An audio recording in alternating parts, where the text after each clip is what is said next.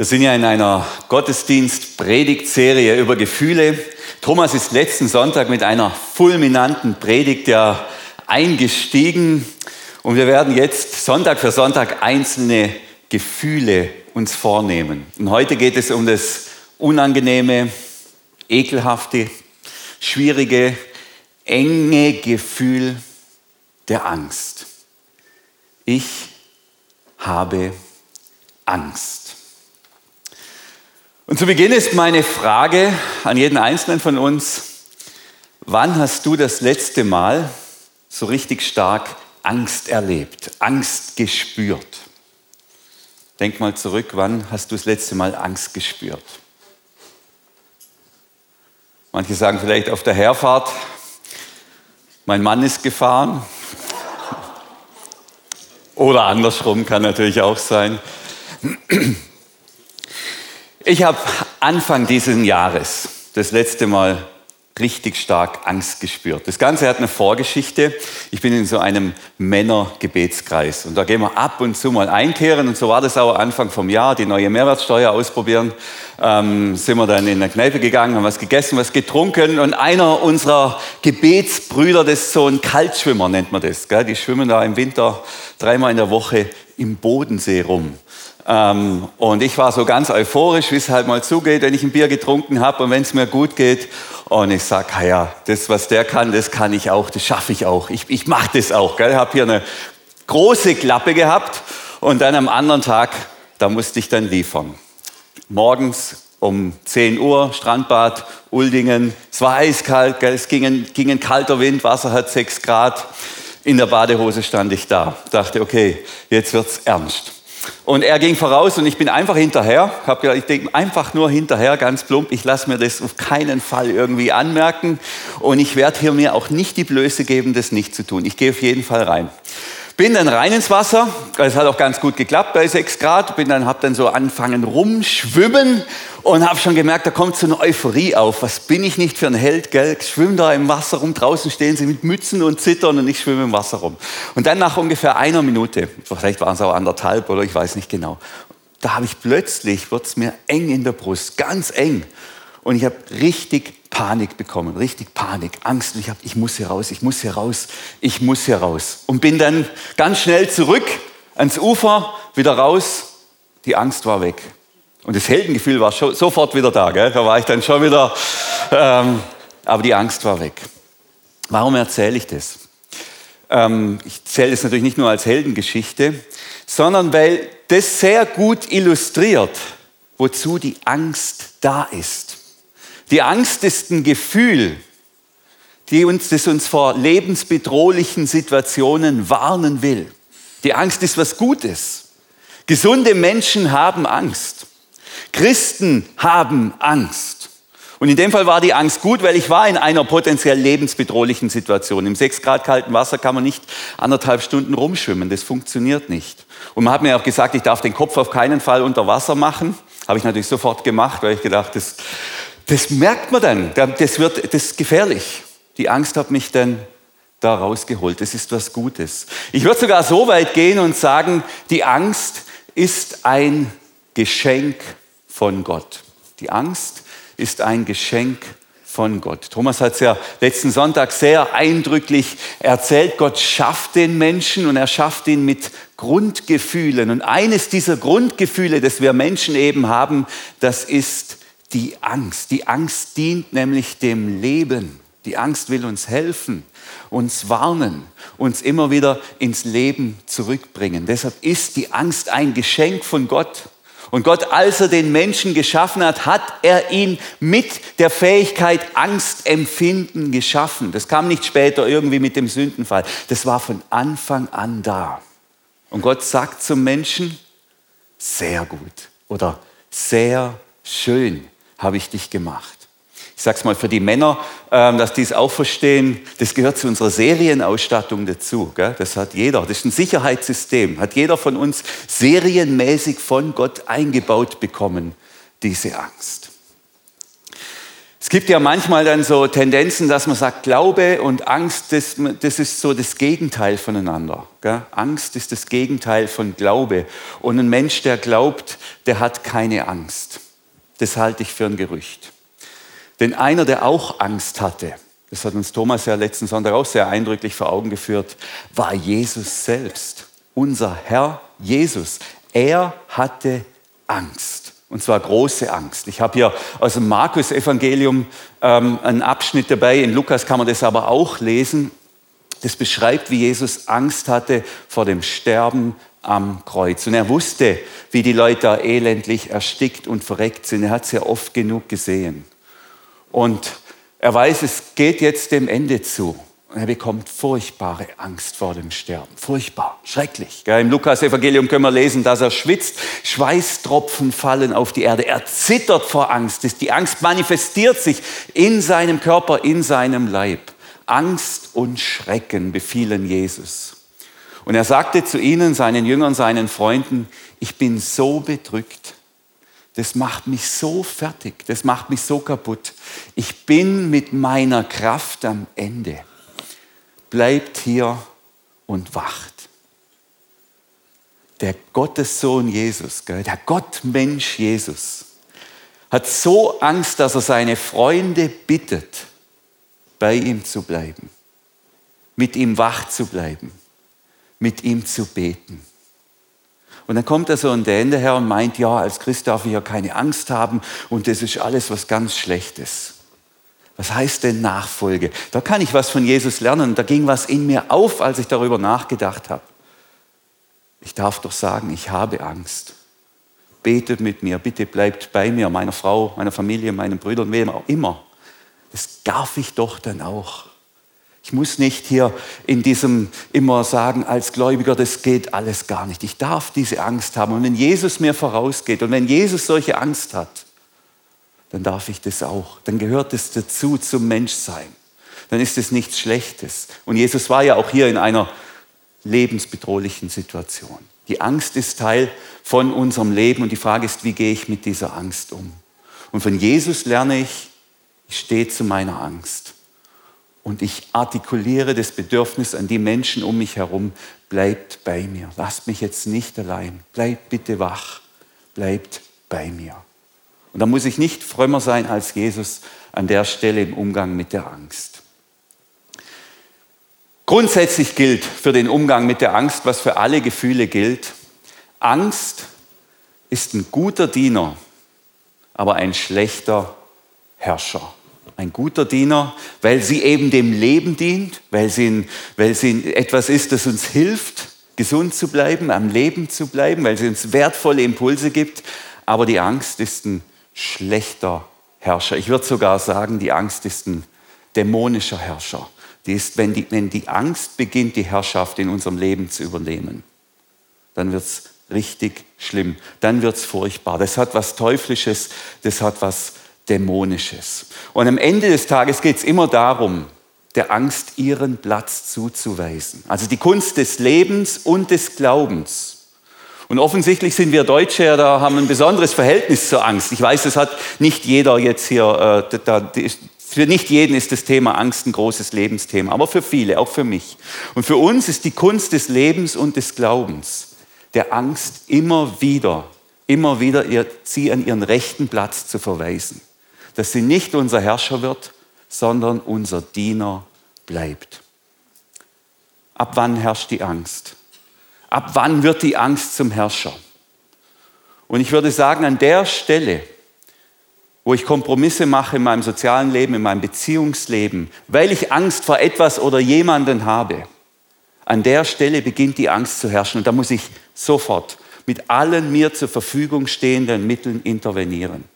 Also ich merke, ich gehe auch nicht mehr in Gottesdienst, weil ich habe Angst, dass man mich komisch anschaut oder dass es irgendwie schwierig wird. Oder ich gehe nicht mehr in den Hauskreis wegen weil ich Angst habe vor der Fahrt dahin oder dass das Essen, vielleicht heißt irgendwas im Essen, was mich krank machen könnte oder Strahlungen oder was auch immer. Es gibt tausend Ängste. Wenn ich merke, ich entziehe mich anderen Menschen, ich entziehe mich, ich nehme mich aus Beziehungen heraus vor Angst, aus Angst, dann beginnt die Angst zu herrschen und dann müssen wir, und ich sage hier müssen, weil ich es auch so meine, so schnell wie möglich intervenieren und der Angst wieder ihren rechten Platz geben. Denn die Angst gibt keine Ruhe. Die Angst ist ein dämonischer und teuflischer Herrscher. Und wenn sie den kleinen Finger hat, dann nimmt sie nachher die ganze Hand. Es bleibt nicht dabei, dass ich sage, ich gehe halt nicht in Gottesdienst. Irgendwann gehe ich nicht mehr dorthin und dorthin, irgendwann gehe ich nicht mehr zur Arbeit. Die Angst will mich isolieren und kaputt machen, wenn ich sie denn über mich herrschen lasse. Und wenn die Angst zum Herrscher wird, ich habe es erlebt, ich habe einen Freund, ähm, der hatte eine schwere Phase in seinem Leben, da war die Angst. Der war bestimmt von Angst. Und wir haben uns regelmäßig zum Beten getroffen, morgens. Und ich erinnere mich noch, er konnte nicht schlafen vor Angst, vor Panik. Und ich erinnere mich noch an den Blick in seinen Augen, das Gehetzte, das, dieses, dieses, diese Dunkelheit, dieses Düstere, was er da erleben musste. Wir konnten kaum miteinander reden. So schlimm war das, so schrecklich. Da ist nichts gut dran, da ist nichts schön dran. Da müssen wir, meine ich wirklich, mit allen uns zur Verfügung stehenden Mitteln, mit allen uns zur Verfügung stehenden Mitteln intervenieren. Gebet, Therapie, Medikamente, alles tun, alles tun, damit die Angst wieder zu unserem Diener wird. Da würde ich sagen, müssen wir dann sofort ran. Und am Ende, am Ende geht es nur, und am Ende werden wir nur frei, wenn Jesus selbst, Gott selbst, unser Herrscher ist. Wenn er diesen, diesen Bestimmer, diesen Thron hier ausfüllt, wenn er das Kommando hat in unserem Leben. Weil nur so können wir sicherstellen, dass nicht irgendwelche anderen Dinge uns beherrschen. Und nur dann sind wir frei. Dafür sind wir gemacht. Deshalb die Angst, guter Diener, dient zum Leben, aber ein schlechter Herrscher. Am Ende geht es immer darum, der Angst ihren Platz immer wieder zuzuweisen. Und unser Umgang als Christen ist deshalb auch nicht, dass wir uns betäuben oder ablenken. Das kann auch mal gut sein, das mag auch seine Berechtigung haben. Aber am Ende geht es immer darum, der Angst ihren Platz zu geben. Die Angst ist unser Diener und als solcher, als solcher hat sie ihre Berechtigung und darf sie Teil von unserem Leben sein. Als ich diese Predigt hier vorbereitet habe in den letzten Wochen, habe ich natürlich auch mit vielen Leuten über dieses Thema geredet, natürlich viel gelesen. Mir kam es vor, als bin ich in einem großen, dunklen Wald unterwegs. Der große Wald der Ängste. Das ist unfassbar, wie viel Ängste es gibt. Und mir kam hier dieses Bild von einem Wald, weil die Bäume ja, die wurzeln ja alle im selben Boden. So ist es auch mit der Ängste, die, die wurzeln alle im selben Boden. Die sehen auch alle irgendwie ähnlich aus und sind doch unterschiedlich. Und die Zahl der Ängste, die es gibt, die ist Legion. Und ich habe hier immer mal ein paar wenige ausgewählt. Es gibt noch so, so, so viel mehr. Und jeder hat ja auch so seine eigenen persönlichen Ängste. Vielleicht finden Sie sich da vielleicht nicht. Ich ähm, Verlustängste, das ist, das ist ein großes Thema. Manche Menschen sagen, am Ende ist jede Angst, die wir haben, jede, kann ich am Ende zurückführen auf die Angst vorm Tod und vorm Sterben. Ich weiß nicht, ob die These stimmt, aber das ist natürlich ein großes Thema mit den Verlustängsten. Von unseren Kindern haben zwei Mopeds, sind große, leidenschaftliche Mopedfahrer. Und manchmal erwache ich nachts auf, so vielleicht so um halb zwölf, weil ich höre, die Garage geht auf und das Moped geht an. Und das Moped fährt dann irgendwo hin in die Nacht. Und dann kann ich nicht mehr schlafen. Dann denke ich, ah, wo geht der jetzt eigentlich hin? Äh, und dann, ja, aber dann falle mir ein, was da alles passieren kann, wie gefährlich das ist, wie viele Unfälle das da gibt und nachts und so weiter. Und dann regnet es noch oder es ist kalt oder es könnte Frost geben. Und da geht dieses Angstkarussell los. Ich komme da kaum mehr wieder raus. So eine Verlustangst. Vor zwei Wochen sagt meine Frau, oh, mein Arm tut zu weh, ich spüre den nicht mehr so richtig. Und in mir, was hat die, was hat die, gell? Äh, äh, also nicht gerade, die stirbt jetzt gerade schon neben mir, aber geht es in die Richtung, hat sich dann alles wieder, aber das ist da, das ist so präsent in meinem Leben. Es gibt Ängste in bestimmten Lebensphasen, das ist auch was Schönes. Also was Schönes. Das Schöne daran ist, sorry, man kann, man kann ja irgendwie zu jedem Thema eine Euphorie entwickeln. Also, äh, das Schöne an den Ängsten in bestimmten Lebensphasen ist, dass die wieder aufhören, wenn eine Lebensphase endet. Das Schlechte ist, es kommen wieder neue. Gell? Also als Kind hatte ich schon Angst vor dem Monster im Schrank und unterm Bett. Kennt ihr das? Ja, da war ich so als kleiner Junge, was ist da und was? Und ich habe mich nicht getraut, da reinzuschauen. Heute schaue ich auch nicht unter ins Bett, aber es hat andere Gründe.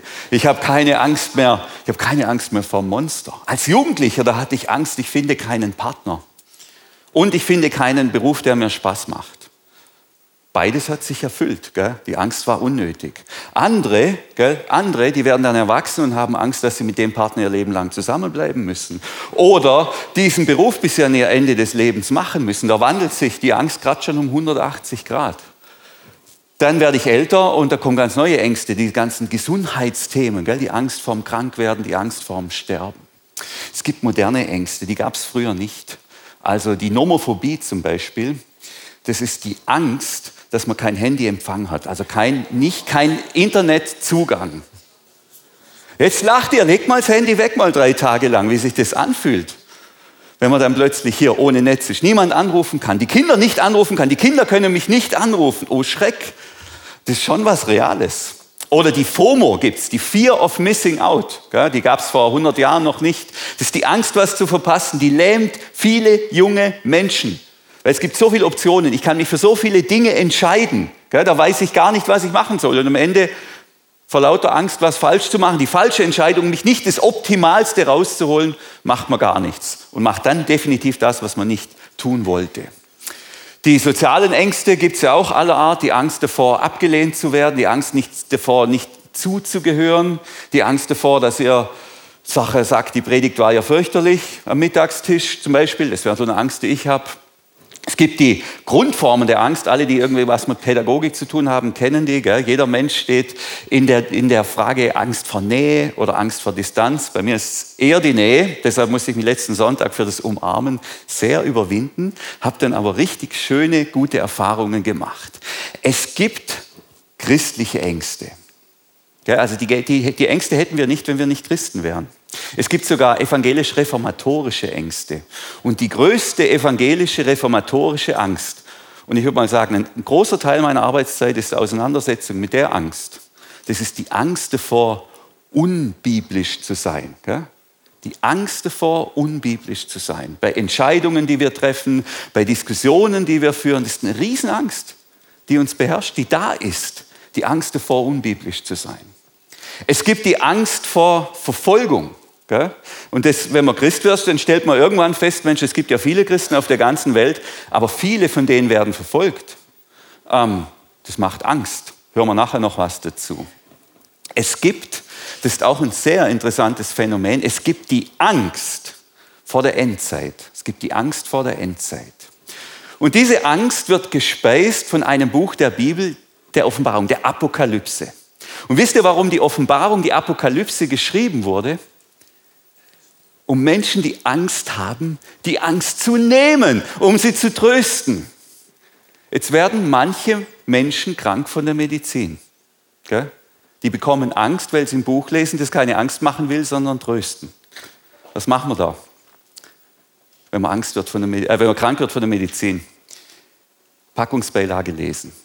Ganz wichtig und sich ein bisschen mit auseinandersetzen, wozu dieses Buch überhaupt da ist. Ja, dann gibt es die Angst von ähm, eher charismatisch orientierten Christen, die Angst, den Geist zu dämpfen. Die Angst davor, den Heiligen Geist irgendwie, dass der hier unterdrückt werden könnte. Und gleichzeitig gibt es Menschen, die haben Angst davor, dass er sich der Satan als Engel des Lichts verkleiden könnte und hier irgendwie einschleichen. Die Ängste, die sind im Widerspruch, Widerspruch, zueinander. Es gibt die Angst vor der Sünde gegen den Heiligen Geist. Also ihr merkt, es gibt richtig viele Ängste, auch christliche Ängste. Es gibt sogar Livi-Ängste mit einem lateinischen Begriff. Ich darf das auch sagen, ich habe extra nachgefragt. Lateinisch heißt diese Angst Senior Pastor Exitus Phobie. Darf ich so sagen? Die gibt es auch. Ja. Also ihr seht, es gibt, und da können wir jetzt endlos weitermachen. Wir wollen ja, ich mache jetzt hier keinen Vortrag über welche Ängste es gibt. Was für alle Ängste gilt, Angst ist ein guter Diener, aber ein schlechter Herrscher. Und du sagst jetzt vielleicht, Dan, hört sich alles gut an, was du jetzt hier erzählst, aber was mache ich denn jetzt, wenn die Angst kommt? Wie gehe ich denn jetzt mit der Angst um, wenn sie kommt?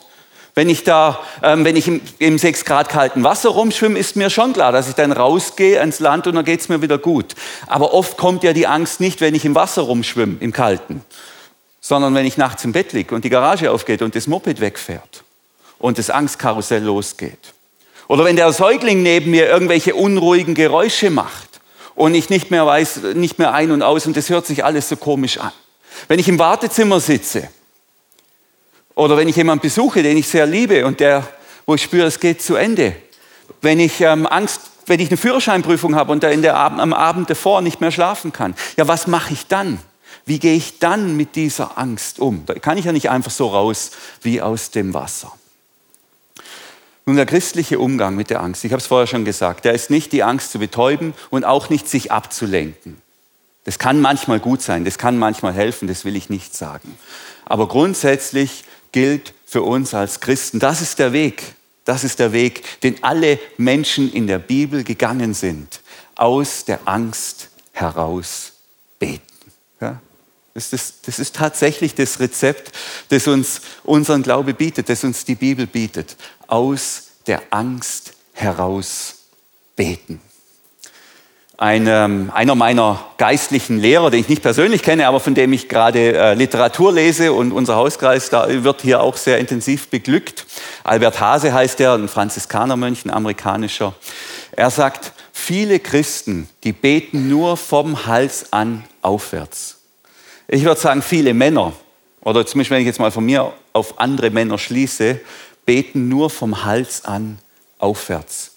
Das, die, Gebete sind Kopfgeburten, sind Kopfthemen. Es geht immer irgendwie, findet das Gebet im Kopf statt. Aber die Einladung wäre vom Hals an abwärts zu beten, gell? aus dem Gefühl heraus beten, aus der Emotion heraus beten, aus dem Herz heraus beten. Genau das ist es, was die Menschen in der Bibel tun. Sie machen ihre Angst zum Gebet. Und dann hat jede Angst schon mal einen richtig guten Mehrwert, weil jede Angst führt uns ins Gebet, führt uns und bringt uns in die Gegenwart von Gott. Allein schon das ist total faszinierend. Aus der Angst, aus dem Herz heraus beten. Ich habe ein ganz schlichtes Beispiel von David dabei, der das getan hat hier am zweiten Buch Samuel, einem Psalm, in meiner Verzweiflung oder eben wörtlich in meiner Angst, in meiner Bedrängnis, in meiner Enge schrie ich zum Herrn. Genau, einfach in der Angst, aus der Angst heraus zu Gott kommen und beten. Das ist der Weg. Das ist kein Geheimrezept. Das sind nicht die fünf Schritte, die alle Probleme lösen. Aber das ist der Weg. Meine Angst, wenn ich nachts im Bett liege und nicht schlafen kann oder im Wartezimmer oder sonst wo, meine Angst zum Gebet machen und aus meinem Herzen heraus zu Gott kommen und beten. Und im Fall von David wurde das Gebet dann auch mehr oder weniger schnell erhört. Aus der Angst heraus beten, wenn sie kommt, wenn sie da ist. Ja, was bete ich da? Was kann ich beten? Was gibt es für Gebete? Und auch da gibt uns die Bibel kein Patentrezept, gell? dass man sagt, es gibt hier immer, immer nur dieses eine Gebet, sondern die Möglichkeiten der Gebete, die ich aus der Angst heraus beten kann, die sind recht groß. Ich kann meine Angst benennen, so wie es ist. Ich kann Gott einfach sagen, wie ich mich fühle, wie es sich anfühlt und was mich bewegt. Oder ich kann ein Gebet nehmen, das vor mir schon jemand gebetet hat, wo er beschreibt, wie er sich fühlt, wo ich sage, ja, das, genau das, das sind eigentlich auch meine Worte. Und dann bete ich ein Gebet, das andere gebetet haben in der Bibel, zum Beispiel Psalm 23, werden wir nachher noch, auch noch gemeinsam beten oder andere Formen. Ich kann mir biblische Geschichten bewegen, verinnerlichen, mir zusprechen oder ich habe eben heute ein Gebet dabei, das mich sehr bewegt, das wir im Hauskreis diskutiert haben, das ich jetzt auch vorschlage als ein mögliches Gebet um aus der Angst heraus zu beten. Das ist das sogenannte Willkommensgebet nach Albert Hase, so sieht er aus ähm, wie gesagt, Franziskanermönch. Und es besteht aus drei Schritten, die stelle ich ganz kurz vor und nachher gehen wir in die einzelnen Schritte hinein. Ähm, und wie gesagt, das ist ein Gebet, das findet vor Gott statt, das findet mit Gott statt. Schritt 1 auf die Angst und ihre körperlichen Auswirkungen konzentrieren. Schritt 2 die Angst willkommen heißen und annehmen. Da ist sie unser Diener in dem Moment. Und Schritt 3 die Angst verabschieden und loslassen. Dann sagen wir immer vor Gott und mit Gott, du bist nicht der Herr. Ist gut, setz dich wieder hin, passt, ähm, darfst wieder gehen. Das Willkommensgebet. Und mir ist das ein Anliegen und das kann ich immer und überall, wenn ich spüre, die Angst kommt, kann ich das für mich anwenden. Er benutzt es eigentlich für alle negativen oder als negativ empfundenen Gefühle, aber für die Angst, finde ich, passt es wirklich sehr, sehr gut. Es geht los mit Punkt 1, da gehen wir mal rein, auf die Angst und ihre körperlichen Auswirkungen konzentrieren. Das Phänomen bei der Angst ist nämlich, vermutlich wie bei keinem anderen Gefühl, dass die Angst sich immer, immer in unserem Körper manifestiert. Wir merken das immer. Unser Körper merkt immer, dass wir Angst haben. Ich gehöre, ich komme aus so einer Männlichkeitskultur, gell, wo man, wie, wie habe ich schon erwähnt, da ist man mit Gefühlen, das ist immer so eine Sache. Da, da habe ich mir das auch schon manchmal, oder hatte ich mir das schon fast auch abtrainiert, so richtig das Fühlen. Man kann sich, glaube ich, als Mann oder als Frau vermutlich auch abtrainieren, Angst zu spüren. Aber was man sich eben nicht abtrainieren kann, ist, dass der Körper, dass der Körper uns sagt, dass wir Angst haben. Und das macht es sehr beängstigend, weil das können wir nicht kontrollieren. Angst zeigt sich immer im Körper. Wir sehen es bei Jesus selber. Wie zeigt sich die Angst bei Jesus? Er schwitzt. Er schwitzt und er zittert. Ja? Der klassische Angstschweiß. Ich kann sagen, ja, ich habe keine Angst, aber nachher so Plätzer unter den Achseln, das hilft. Da merke ich ja, nee, ganz so ist es nicht. Ähm, Angst kommt von Enge. Enge, das, das, dasselbe Wort hier, wenn es eng wird in der Brust. So, so fühlt es sich bei mir an, wenn nachts die Garage aufgeht gell? und ähm, Mop das Moped durch die Gegend fährt. Dann merke ich, es wird eng. Es wird eng in meiner Brust gell? und mein Herz geht gefühlt schneller. Ich spüre die Angst in meinem Leib. Gell? Ich spüre sie immer. Ich habe vorher übrigens eine Art von Ängsten nicht erwähnt, die gibt es natürlich auch noch. Jeder Berufsstand hat übrigens auch seine eigenen Ängste. Jeder Berufsstand. Der Berufsstand der Pfarrer und Pastoren und Prediger hat die Predigtangst. Tatsächlich, könnt ihr in jedem Predigtbuch nachlesen. Das ist ein, Begriff, ein stehender Begriff, die Predigtangst. Und viele Jahre war das für mich eine große Not, dass ich ab Samstagmittag, Samstagabend in so einer latenter Art Panikzustand war. Gell?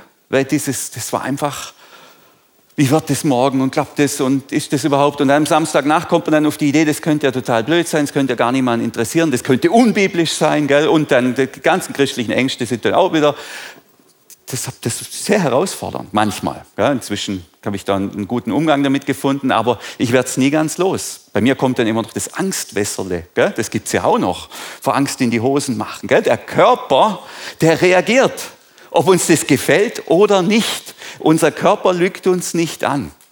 Und deshalb ist der Weg, um an die Angst ranzukommen, immer über unseren Körper. Und der erste Schritt beim Willkommensgebet ist, im Gebet vor und mit Gott, an der Hand Gottes, wenn man so will.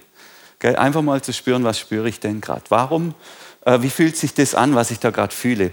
Ich bin so kurzatmig. Äh, ja, was, was passiert hier gerade eigentlich mit meinem Leib, mit meinem Körper? Schritt zwei wäre dann die Angst willkommen heißen und annehmen. Das ist die ganz große Herausforderung. Aber im Gebet gilt eben, und das gilt immer im Gebet, was ist, darf da sein. Was ist, darf da sein. Gell? Es ist ja da. Ich kann ja schon sagen, Gott, ich habe keine Angst. Ich habe keine Angst. Ich kann ja das schon. Aber wenn es ja nun mal da ist, dann komme ich als ängstlicher Mensch. Wenn mein Herz rast, wenn es mir eng ist in der Brust, ich nicht schlafen kann, dann habe ich Angst. Und diese Angst darf da sein. Ich darf zu Gott immer so kommen, wie ich bin. Gell? Mir kam in der Vorbereitung das Bild von einem Mann, der im Wohnzimmer auf einem Sofa sitzt. Der Mann sitzt im Wohnzimmer auf dem Sofa. Und im Hausgang, da hört er, da bewegt sich jemand, da ist irgendjemand, da ist jemand. Der geht da umher, der klappert da, der rasselt da. Er weiß nicht wer, aber er weiß, da ist irgendjemand. Und er bekommt Angst, weil er nicht weiß, wer da im Hausgang ist. Und er fürchtet sich aufzustehen und die Türe aufzumachen. Bleibe ich doch lieber auf dem Sofa sitzen. Und gleichzeitig nimmt ihm dieses, dieses Geräusch, das er nicht wirklich einordnen kann, völlig in Beschlag. Und beten heißt und ähm, vor Gott kommen heißt, ich stehe auf vom Sofa und mit Gottes Hilfe öffne ich die Tür. Bitte die Angst herein, heiße sie willkommen und schaue ihr ins Gesicht. Und schaue ihr ins Gesicht. Was für eine Angst ist da, sodass ich in der Lage nachher auch bin, meine Angst zu benennen. Viel schlimmer, gell, diese diffuse Angst, dieses auf dem Sofa sitzen und Angst haben, nicht wissen, was da rumpoltert, ist viel schlimmer. Viel schlimmer, wie der Angst ins Gesicht zu schauen und zu sagen, ja, ich habe Angst, dass mein Sohn einen Unfall macht mit seinem Moped. Ich habe Angst, dass mein Säugling irgendwie keine Luft mehr bekommt. Ich habe Angst, dass ich morgen durch die Führerscheinprüfung durchfalle. Das kennt ihr wahrscheinlich alle, wenn man irgendwie krank ist, wenn man dann eine Diagnose bekommt, dann geht es schon viel besser, weil plötzlich kann ich mit meiner Krankheit arbeiten. In dem Ganzen steckt eine große Gefahr natürlich auch, dass man selber zu seiner Diagnose wird oder dass man zu seiner Angst wird. Gell? Dass ich, ich bin dann diese Angst, ich bin die Menschenfurcht, ich bin die Höhenangst, was auch immer. Das ist hier nicht der Punkt. Der Punkt ist nur, dass ich meiner Angst ins Gesicht schaue und sie auch benennen kann. Und ich tue das immer vor Gott. Gott ist dabei. Und ich heiße die Angst willkommen. Sie ist eh da, dann darf sie auch da sein. Sie ist ja möglicherweise auch mein Diener. Dann lasse ich sie rein ins Wohnzimmer, diese Angst. Und es hilft mir, meine Ängste zu benennen. Und wer seine Angst benennen kann, der hat eine super gute und große Kompetenz. Und ich würde mir das so wünschen, dass das in unserem gemeinsam unterwegs sein als Kirche Teil unserer Kultur wird, und es ist sie auch schon, aber dass wir daran noch arbeiten, dass wir unsere Ängste benennen können. Wir haben eine große Diskussion, die flammt immer wieder auf im Zusammenhang mit Homosexualität. Wie gehen wir mit Menschen um, die homosexuell empfinden, die äh, oder in Beziehung sind? Wir, wir, empfinden da, da gibt es einen Konflikt zu dem, was in der Bibel steht. Das wäre doch schon mal ein erster Schritt, wenn er eine sagen könnte, weißt du, ich mag die Leute, aber ich habe Angst davor, dass wir unbiblisch sind, dass wir den Boden der Heiligen Schrift verlassen. Allein das benennen zu können, würde extrem viel helfen. Und der andere sagt, ja, ich habe Angst, dass wir nicht mehr so wie Jesus sind, dass wir nicht mehr so lieben, dass wir so Menschen ablehnen. Und der dritte oder die dritte sagt ganz ehrlich, wenn ich mir vorstelle, äh, hier in der Gemeinde werden, werden jetzt Homosexuelle getraut, ich habe Angst, dass meine Kinder auf die Idee kommen könnten, dass das auch noch für sie ein Lebensweg ist und dass sie selber auch sich dafür entscheiden, ähm, mit anderen gleichgeschlechtlichen Partnerschaften eingehen. Das will ich nicht, davor habe ich Angst. Und wenn dann noch einer sagen kann, ich habe manchmal homoerotische Gefühle, aber ich habe so Schiss davor, gell? Und wenn das hier diskutiert wird, kommt es immer hoch, ich will das alles gar nicht. Dann könnten wir plötzlich miteinander ins Gespräch kommen, ohne dass gleich die Lösungen da sind. Aber wir könnten miteinander ins Gespräch kommen. Ich glaube auch, es wäre besser, anstatt gegen die AfD zu demonstrieren, miteinander zu reden und zu sagen, wir haben Angst, wir haben Angst, dass sich die Ereignisse von 1939 wiederholen in unserem Land und dass es äh, äh, hier wieder äh, die Demokratie abgeschafft wird, dass Minderheiten verfolgt werden, dass wir in Kriege schlittern. Stimmt das? Was willst, du? dass wir miteinander reden, aber unsere Ängste benennen, anstatt dass wir einander irgendwie verdammen. Da kommen wir nicht weiter, glaube ich, langfristig. Im Gegenteil. Es wird nur schlimmer. Deshalb ist es schon wichtig und da merkt man dann, dass aus Gebet raus, aus Gebet raus Gemeinschaft und Gesellschaft geprägt wird. Gebet ist die Mitte aber es prägt und verändert alles. Und das Zweite, äh, was, was dann passiert, ähm, Albert Hase spricht vom Goldkorn der Weisheit. Hinter jeder Emotion, in jeder Emotion liegt ein ganz kleines Goldkörnchen der Weisheit. Das sind ja unsere Diener, die Gefühle. Jedes Gefühl als Diener. Da liegt ein kleines Goldkorn drin, das mir helfen kann. Das mir helfen kann. Und es gilt, dieses Goldkorn zu entdecken. Das Goldkorn der Weisheit bei der Predigtangst, da habe ich mal erlebt, das ist schon ein paar Jahre her und das war dann sehr, sehr heilsam für mich. Ich war eingeladen in einer, Predigt, äh, in einer Gemeinde hier im Umfeld, kleine Gemeinde. Und schon am Samstag habe ich gespürt, ich werde irgendwie gar nicht nervös. Äh, ich bin da ganz total entspannt. Und als ich dann hingefahren bin, habe ich das erste und das einzigste Mal gedacht, ich habe gar keine Lust zu predigen. Das habe ich nie. Normal bin ich da will ich. Äh, äh, nee, ich habe gar keine Lust. Und dann war ich da und habe ich gepredigt, habe mir selber zugehört. Und dann dachte ich, das ist jetzt aber schon langweilig. Wenn man sich selber zuhört und denkt, es ist langweilig, dann sollte man es eigentlich lassen. Äh, und ich habe gemerkt, diese Angst, die ich habe, das ist eine Energie, das ist Power, das ist Kraft und das ist was Gutes. Und seither versuche ich dieser Predigt Angstzügel anzulegen und damit sie mir hilft, hier das Beste zu geben. Ihr investiert hier, was nicht, 200, Zeit, 200 Stunden Lebenszeit werden hier gerade investiert, nur um mir zuzuhören. Da will ich doch das Beste geben und da will ich alle Mittel ne, in, äh, ergreifen, die es gibt, das Beste zu geben. Und wenn ich mit der Angst, wenn ich der Zügel anlege und die mir hilft, das Beste zu geben, dann ist das eine super Energie. Da ist, da ist was Gutes drin. Und gleichzeitig habe ich gemerkt, ja, da steckt ja auch viel drin von der Angst, abgelehnt zu werden, dass man mich, dass man, ähm, mich verurteilt, dass ich nicht mehr dazugehören darf, dass man das schlecht findet, was ich mache. Thomas hat ja gesagt, hinter jedem Gefühl steckt ein Bedürfnis. Letzten Sonntag. Hinter jeder Angst steckt auch ein Bedürfnis. Hinter meiner Predigtangst steckt das Bedürfnis, dass man mich wertschätzt, dass man mich lobt. Ist die Predigt ein guter Ort, um dieses Bedürfnis zu stillen? Nein, nein. Definitiv nicht. Aber es ist gut darum zu wissen, welche Bedürfnisse da sind. Ich kann ja zu meiner Frau am, am Samstagnacht, ich habe zum Glück eine Frau, sagen, du umarm mich doch mal bitte. Ich glaube, es hilft mir, wenn du mich kurz lobst, dann kann ich nachher besser predigen und in Kauf nehmen, dass mich nicht jeder lobt. Ja? Das deckt alles ans Licht. Das ist ganz fantastisch. Ähm, deshalb macht es schon Sinn, die Angst willkommen zu heißen und dieses Goldkorn zu entdecken oder das Bedürfnis dahinter. Und dann haben wir noch ein Wort von Jesus dazu, das mich auch sehr bewegt. Da geht es jetzt wieder um die Angst vor der Verfolgung.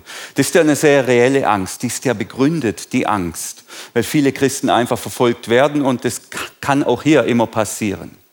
Und dann sagt Jesus, fürchtet euch nicht, vorbeiste steht da, also das Griechische, vor denen, die nur den Leib, aber nicht die Seele töten können. Fürchtet, vorbeiste, gleiches Wort übrigens, euch vor Gott der Leib und Seele ins ewige Verderben schicken kann. Bei euch aber ist jedes Haar auf dem Kopf gezählt. Habt also keine Angst, hier vorbeiste, ihr seid Gott mehr wert als ein ganzer Schwarm Spatzen. Also zunächst mal steht hier immer dasselbe Wort im Griechischen. Das ist schon mal wild. Angst, Furcht, gell, da wird nicht unterschieden. Und Jesus sagt, wenn du merkst, du bekommst Angst, du hast Angst vor diesen Menschen, gell, hab keine Angst. Die Menschen können dir nichts. Die können vielleicht dir eine schlechte Bewertung geben. Gell? Die können dir zwei schlechte Bewertungen geben. Ja, die können dir sogar den Kopf abschneiden. Aber deiner Seele können sie nichts, deinem Inneren. Die Menschen sind machtlos, deshalb hab keine Angst. Im Grunde ist das nichts anderes wie das Willkommensgebet. Schau der Angst ins Auge. Ja, ich habe Angst vor den Menschen. Dazu muss man der Angst ins Auge schauen. Wenn man sie nämlich nicht kennt, dann kann man sie auch nicht benennen. Und wenn ich die Angst dann sehe, sagt Jesus, dann halt dir vor Augen, die können dir nichts und dann schickt die Angst wieder weg. Es heißt, ich habe das jetzt nicht nachgezählt, aber anscheinend steht ja 365 Mal in der Bibel, fürchtet euch nicht oder habt keine Angst. Zu wem sagt man denn, fürchte dich nicht? Ja, nur zu Menschen, die Angst haben. Gell? Das heißt, die Bibel unterstellt uns, dass wir 365 Mal im, Tag, äh, äh, im Jahr Angst haben, nämlich jeden Tag. Die Angst ist nicht das Problem, das gehört dazu, sondern wie wir mit ihr umgehen. Und die Einladung ist es, genau das zu tun. Die Angst anzuschauen. Ich habe Angst vor Menschen. Jesus sagt, fürchte dich nicht. Ich brauche keine Angst zu haben. Wenn ihr Angst haben wollt, so verstehe ich Jesus hier, wenn ihr Angst haben wollt, dann habt Angst vor Gott. Ich weiß, Johannesbrief und in der, Liebe ist keine Furcht. Und das ist ein bisschen so ein Thema mit dieser Gottesfurcht. Aber was ich hier zeigen kann, ist, dass Angst und Furcht in der Bibel nicht unterschieden wird. Und ich meine, dass es gut ist, Angst vor Gott in dem Sinn zu haben, nicht, dass die Angst mich beherrscht, sondern dass sie mein Diener ist. Und es ist was Gutes. Und wehe dem Menschen, wehe dem Menschen, der keine Gottesfurcht kennt, der keine Angst hat vor Gott in einem positiven Sinn. Weil so ein Mensch, der muss sich bei jeder Situation, wo es schwierig wird, mit viel, viel guten Gründen dazu bringen, auf dem geraden Weg zu bleiben. Mir hilft es sehr zu wissen, irgendwann werde ich mich für meine Taten vor Gott verantworten müssen. Mir hilft es. Mir hilft es, auf einem guten Weg zu bleiben. Und es gibt Dinge, die hätte ich wahrscheinlich schon getan oder ausprobiert oder was auch immer, wenn ich nicht wüsste. Am Ende gibt es ein Gericht und dann werde ich mich vor Gott rechtfertigen und ähm, werde ich ihm sagen müssen, warum und wie das alles war. Mir hilft es, es bleibt auf, das hilft mir auf einem guten Weg zu bleiben. Die Furcht vor Gott ist was extrem Positives und was extrem Hilfreiches. Und ich meine nicht Angst im Sinn von einer Herrschaft. Wenn uns jemand beherrschen soll, dann Gott selbst, aber nicht die Angst vor ihm. Aber die Angst als Diener in der Beziehung zu Gott ist eine Riesenressource. Ist eine Riesenressource, ein gutes, sauberes Leben zu führen, ohne sich allzu viel Scheißdreck einzusammeln unterwegs, sage ich mal so. Und wer das nicht hat, der hat ein echtes Problem. Weil er wird sich in jeder Versuchung, in jedem Moment, wo er eigentlich den Eindruck hätte, ich würde jetzt gerne was machen, was, was mir irgendwie Spaß macht, aber nicht dem, dem Willen Gottes entspricht, er muss sich dann mit guten Gründen und viel Gedanken überlegen, wie gelingt es, dass ich da jetzt gut durchkomme. Also wenn wir Angst haben wollen, so verstehe ich das hier, dann Angst vor Gott im Sinne, dass uns diese Angst dient. Also jetzt war die Angst da, wir haben sie ins Wohnzimmer hineingeholt im Gebet vor Gott. Und dann kommt der, der dritte Schritt, ähm, dann die Angst wieder verabschieden und loslassen, dass die Angst nicht zu unserem Herrscher wird, wo ich dann sage, okay, Jesus, ähm, die Angst hat mir gedient. Und dann nehme ich die Angst und dann verfrachte ich sie wieder in den Hausgang. Ganz raus wird sie wohl nicht gehen, die bleibt da, die ist da, aber sie darf da draußen bleiben. Jetzt weiß ich ja, wer da draußen rumpoltert, aber ich entscheide, ich bin der Herr in meinem Leben, ich muss mich nicht von der Angst bestimmen lassen. Und dann lasse ich sie los und dann ist es gut. Und das Gebet einzuüben, wenn die Angst kommt, ist ein guter Weg, ist ein guter Weg, wie die Angst uns dienen kann, aber nicht zu unserem Herrscher wird. Was ein bisschen krass ist, das ist jetzt nur der erste Punkt von der Predigt. Ich habe zwei Punkte. Aber ich entscheide mich jetzt aus Angst, ähm, dass wir den zweiten Punkt nicht machen. Wir landen jetzt. Ich habe ähm, zum Schluss noch eine Folie ähm, mit ein paar Fragen einer Meditation, wo wir uns jetzt nochmal Zeit nehmen, zwei, drei Minuten über diese Fragen nachzudenken. Gibt es eine Angst in meinem Leben, die mich beherrschen will? Wie fühlt sie sich an? Gell? Wie spüre ich das auch in meinem Körper und wann spüre ich diese Angst? Kann ich diese Angst vor Gott willkommen heißen? Traue ich mich das jetzt, heute hier wenn wir vor Gott sind, wenn wir sicher sind, wenn wir safe sind und er da ist. Und vielleicht kann ich sogar noch fragen, welches Goldkorn der Weisheit könnte darin verborgen liegen. Und wir nehmen uns jetzt drei, vier Minuten Zeit, die Band bereitet sich schon mal vor und anschließend beten wir dann gemeinsam den Psalm 23. Das ist auch ein wunderschönes Gebet gegen die Angst, weil sie uns ausrichtet auf Gott und auf seine Versorgung und was er uns alles gibt. Und dann gehen wir in die Lobpreiszeit hinein. Unser Segnungsteam steht auch bereit. Wenn ihr möchtet, dass jemand für euch betet, dass jemand euch segnet, sie stehen da vorne mit einem grünen Schal am Ausgang. Aber jetzt einfach einen Moment hier bei diesen Fragen verweilen. Und dann beten wir gemeinsam entschlossen. Psalm 23 im Glauben. Ich bitte euch aufzustehen. Und wer das will, mich gerne bei diesem Gebet begleiten. Der Herr ist mein Hirte, mir wird nichts mangeln. Er weidet mich auf einer grünen Aue und führet mich zum frischen Wasser. Er erquicket meine Seele, er führet mich auf rechter Straße um seines Namens willen. Und ob ich schon wanderte im finstern Tal fürchte ich kein Unglück, denn du bist bei mir. Dein Stecken und Stab trösten mich. Du bereitest vor mir einen Tisch im Angesicht meiner Feinde. Du salbest mein Haupt mit Öl und schenkst mir voll ein. Gutes und Barmherzigkeit werden mir folgen mein Leben lang und ich werde bleiben im Hause des Herrn immer da. Amen.